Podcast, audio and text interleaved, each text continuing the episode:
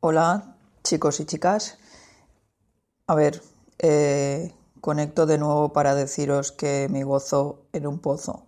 El problema que os comenté en el último episodio que había tenido con, con el MacBook Pro de, de 2015, el Retina de 13.3, pues os acordáis que en el último episodio os comenté que al activar y desactivar el root eh, se había creado, se ve un, un bug en el sistema que, hacía que en la pantalla de, inicio, a la hora de arrancar el Mac, me apareciera mi usuario habitual y uno nuevo que se llamaba System Administrator, que a pesar de estar desactivado y de no aparecer en preferencias del sistema y usuarios, pues ahí está, no hace nada, pero aparece ahí todo el rato.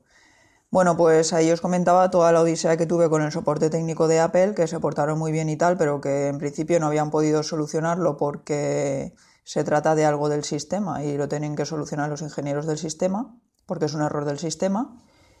Y, y bueno, quedé ahí a la espera de a ver si me dan una solución y si no, pues me tocará restaurar y además me tocará restaurar sin la copia del Time Machine, porque si uso la copia del Time Machine eh, lo que pasará es que copiaré también el error otra vez y, estaré igual, ¿vale?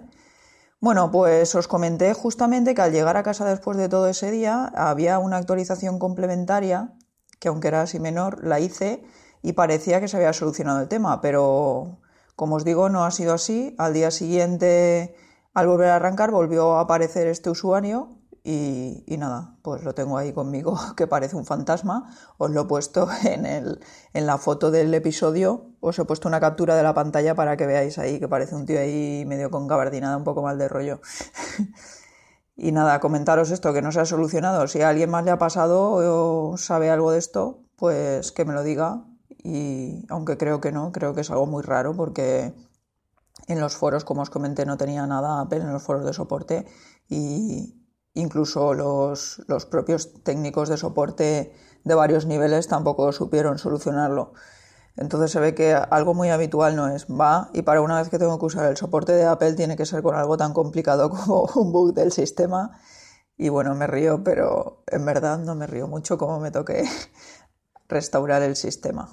Venga, hasta luego.